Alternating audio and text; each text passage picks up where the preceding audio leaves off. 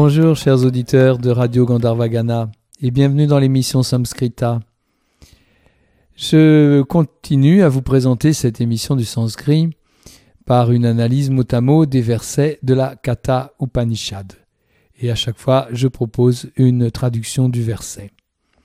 La dernière fois, nous en sommes arrivés au onzième verset, dans lequel Yama annonce à Nachiketas que son premier vœu est exaucé. Son père le reconnaîtra, il ne sera plus en colère. Il aura retrouvé sa tranquillité quand Nachiketas reviendra du séjour de la mort. Maintenant qu'il est tranquillisé sur l'état de son père, Nachiketas va formuler son deuxième vœu. Le vœu lui-même est dans le treizième verset, mais dans le douzième qui nous occupe aujourd'hui, il donne le contexte de sa question. Voici le douzième verset du premier chapitre de la Katha Upanishad. Svargeloke nabayam kim chana asti na tatra tvam na jaraya bibeti ou betir toi ashanaya pipase shokatigo modate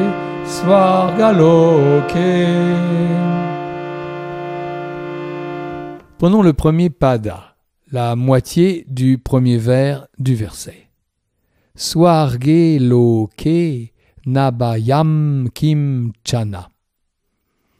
Les deux premiers mots, svarge loke, sont au locatif. Ce sont l'adjectif svarga et le nom loka. Commençons par le nom. Loka, c'est le lieu, l'emplacement. C'est le lieu par excellence, c'est-à-dire le monde, l'univers. Le mot loka désigne aussi ceux qui peuplent le monde, c'est-à-dire les hommes. Dans ce sens de monde, on parle de triloka, les trois mondes. Le plus proche de nous, c'est Bou, la terre où nous demeurons. Puis, plus subtil, on trouve Bouvas, l'atmosphère, l'espace intermédiaire entre ciel et terre, qui est le monde des siddhis, les parfaits.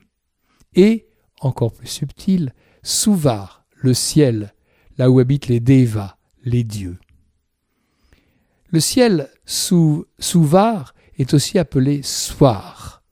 C'est de là que vient le nom Swarga, mot composé formé de Swar et de Ga, Ga qui désigne ce, qui, celui qui va, puisque gam est le verbe aller. Donc svar ga est un adjectif pour qualifier celui qui va au ciel. Nous allons traduire par céleste. Swarga loka est donc le monde du ciel, le monde céleste. Et au locatif, pardon, swarge loke, dans le monde céleste, dans le monde des dieux. Le deuxième pada dit Nabayam kim chanasti. Na est la négation. Baya c'est la peur, mot neutre au nominatif ici sous la forme bayam, avec la labiale aspirée et deux syllabes courtes. Baya.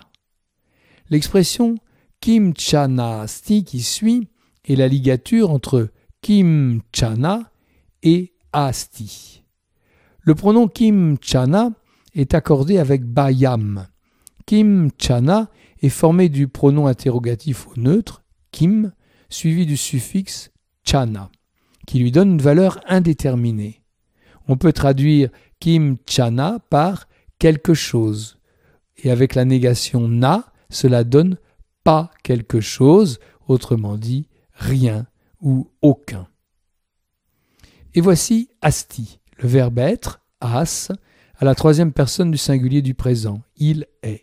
Ce qui donne aucune peur n'est. Il n'y a aucune peur. Dans le monde céleste, il n'y a aucune peur. Voici la suite avec un bout du deuxième pada, juste les trois mots na tatra twam, qui forment une proposition à lui tout seul. Ces deux premiers mots sont na tatra. Na, bien sûr, la négation, et tatra, un adverbe de lieu qui signifie là. Donc, na tatra, pas là. Et voici le pronom toam, tu, au nominatif, sujet d'un verbe qui manque. Les verbes d'état sont très souvent sous-entendus dans le sanskrit. Il faut donc ajouter le verbe être. Donc, tu es. Na tatram toi, tu n'es pas là. Nous n'en déduisons que, c'est Nachiketas qui parle et qui dit Ayama, dans le ciel tu n'es pas là. Finissons ce premier vers par Najaraya bibeti. Le verbe bibeti est de la même racine que la peur, baya, que nous venons de rencontrer. L'origine de ces deux mots, c'est la racine verbale bi, avec l'aspiration et la voyelle longue, bi, qui signifie craindre, avoir peur, être effrayé. Le sujet n'est pas indiqué parce qu'il est indéterminé, c'est on. Et avec la négation, cela donne on ne craint pas, on n'est pas effrayé. Quant au mot jaraya, c'est le nom féminin jara avec la seconde syllabe longue, ce qui marque le féminin. Jara, qui signifie la vieillesse. Donc, sous la forme jaraya, c'est l'instrumental, qui indique ici la cause. Donc, on n'est pas effrayé par la vieillesse. On ne craint pas la vieillesse. Je reprends ce verset mot à mot. Loke, dans le monde. Svarge, céleste. Asti, il est. Nakim chana, aucune. Bayam, peur. Tu es. Na, pas. Tatra, là. Nabibeti, on n'est pas effrayé. Jaraya, par la vieillesse. Dans le monde des dieux, il n'y a aucune peur. Tu n'y es pas, on ne craint pas la vieillesse. Et non, en effet, dans le ciel on ne craint ni la peur ni la mort, car Yama n'y est pas. Cela signifie que les dieux qui peuplent le ciel sont immortels. Enfin, pas tout à fait, nous allons le voir plus loin. Avant de passer au second vers du verset, je vous propose de l'écouter à nouveau.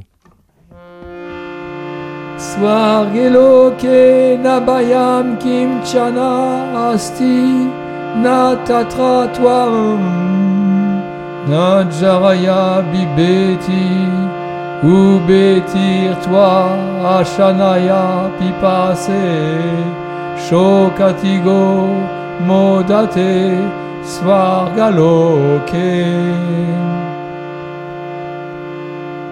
Nous poursuivons avec Ube Tirtva Shanaya Pipase. Le premier mot, Ube, est l'adjectif pronominal Uba, les deux, donc forcément au duel, comme tout ce qui va par deux. Ube est le féminin duel à l'accusatif. Ensuite, on trouve une expression Tirtva Shana Ya Pipase. C'est une ligature et un mot composé. Analysons l'ensemble. C'est d'abord Tirtva, terminé par la voyelle longue A, suivi de Ashana Ya Pipase, mot composé de Ya et de Pipase le A long final de Tirtva a fusionné avec le A court initial de Ashanaya Pipase pour donner le A long qui unit les deux mots. Tirtva Ashanaya Pipase. Tirtva vient du verbe tri avec la voyelle ri longue. Ce verbe tri signifie traverser, franchir, surpasser. Pour le moment, je choisis de le traduire par dépasser. Sous la forme tirtva, le verbe tri est à l'absolutif, qu'on va rendre par un participe ayant dépassé. Ce qu'on a dépassé, c'est oubé, les deux. Et quels sont ces deux C'est le mot composé, formé de deux termes, achanaya et pipase. Ashanaya vient du verbe ash, qui signifie manger. Ashana, c'est ce que l'on mange, la nourriture. Et Ashanaya, c'est la faim. La faim, F-A-I-M, hein, la faim. Quant à pipasa, c'est la soif, qui vient du verbe pas, boire. La répétition de la première consonne indique le désir. Donc, pipa, désirer boire. Et de là, pipasa, la soif. Sous la forme pipase, le mot est au duel puisqu'il est uni à ashanaya. C'est un dvandva, un mot composé formé de deux membres, ashanaya, la faim, et pipasa, la soif. Il est à l'accusatif du duel, complément d'objet direct de tirtva, ayant dépassé.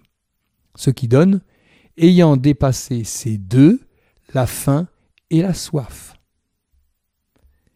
Le mot suivant, shokatigas, est un mot composé du mot shoka et de l'adjectif atigas. Shoka, c'est le chagrin, la peine, la douleur. Et atiga, c'est encore un mot composé formé du préfixe ati, qui signifie au-delà, et de l'adjectif ga, qui signifie celui qui va, formé à partir du verbe gam, aller. Atigam, c'est aller au-delà. Et atiga est celui qui va au-delà. Donc, shoka atigas désigne celui qui va au-delà de la souffrance, ou plutôt qui est allé au-delà de la souffrance.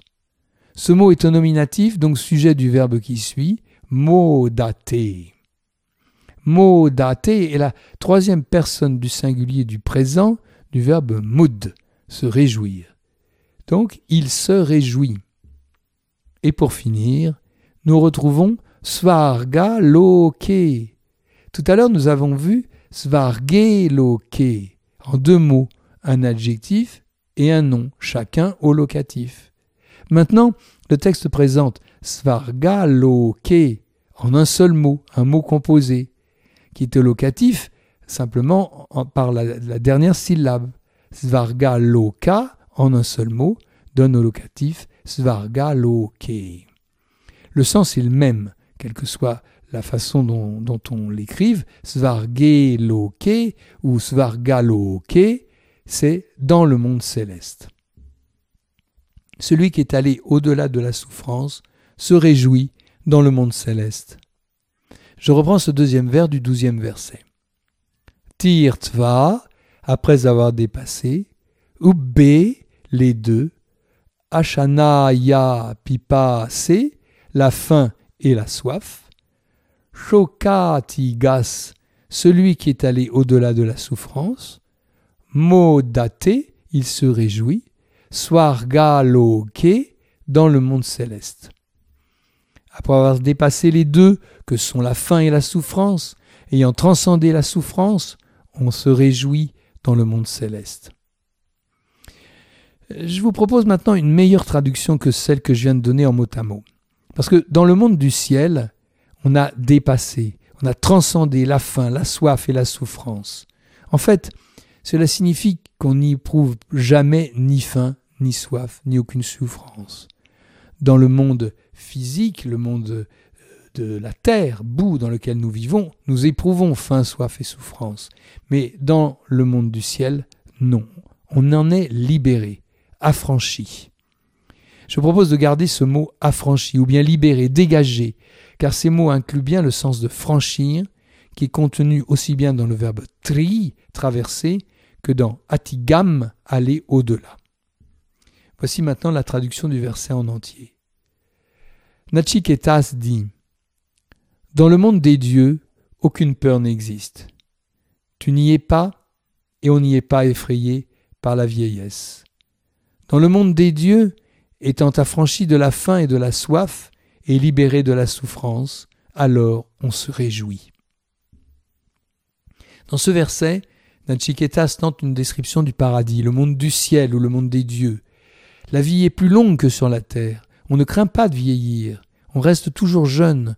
La souffrance en est absente. On n'a jamais à éprouver la faim ou la soif. Yama, la mort, n'y est pas. Alors on n'a peur ni de la souffrance, ni de la vieillesse, ni de la mort. Mais cette situation n'est pas éternelle. Le séjour au paradis prend fin quand on a épuisé les mérites gagnés lors des précédentes incarnations.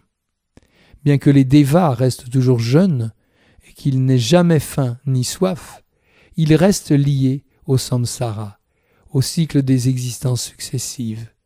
Pour se libérer, ils devront se réincarner dans le monde des hommes. C'est ce qu'évoquera le verset suivant que nous verrons la semaine prochaine. Avant de nous quitter, je vous propose une liste de mots. Swarga, ce qui appartient au Dieu céleste. Loka, le monde. Svarga Loka, le monde des dieux, le paradis. Bi, craindre, avoir peur. Bibeti, il est effrayé. Baya, la peur. Asti, il est. Tatra, là. Jara, la vieillesse. Tri, traverser. H, manger. Ashanaya, la faim. Pa, boire. Pipasa, la soif. Atigam, aller au-delà, dépasser. Moud, se réjouir. Modate, il se réjouit. Pour terminer cette émission, je vous propose d'écouter de nouveau ce douzième verset de la Katha Upanishad. Nabayam kimchana asti na tatra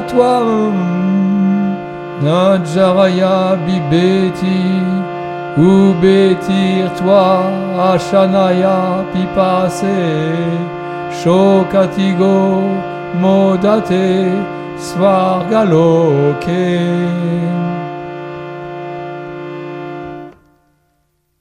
Voilà, c'est fini pour aujourd'hui.